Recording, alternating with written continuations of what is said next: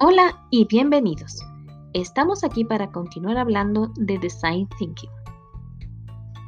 En el último tiempo, escuchamos mucho hablar sobre Design Thinking y seguramente ya lo conoces, pero ¿ya lo aplicas en tu empresa?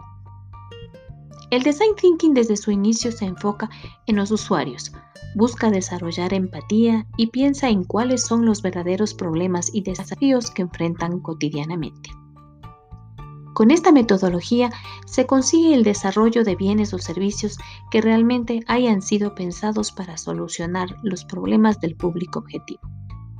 Por su enfoque de trabajo, el Design Thinking ha ganado un buen espacio en las organizaciones que buscan satisfacer y conectarse con sus clientes.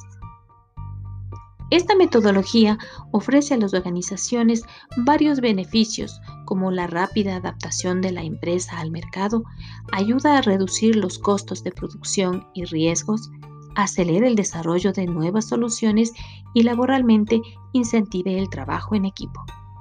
Pero, ¿y si la organización no está lista desde adentro para aplicar Design Thinking? Será un camino cuesta arriba porque esta metodología necesita de una organización fortalecida, libre, con capacidad de opinión. Y si no existe ese ambiente laboral, los objetivos planteados se perderán en el horizonte. Si deseas empezar en tu organización a trabajar con Design Thinking, primero debes hacer un trabajo de comunicación interna que mejore y fortalezca las relaciones y asegurarse de que el personal esté comprometido y deseoso de cambios profundos.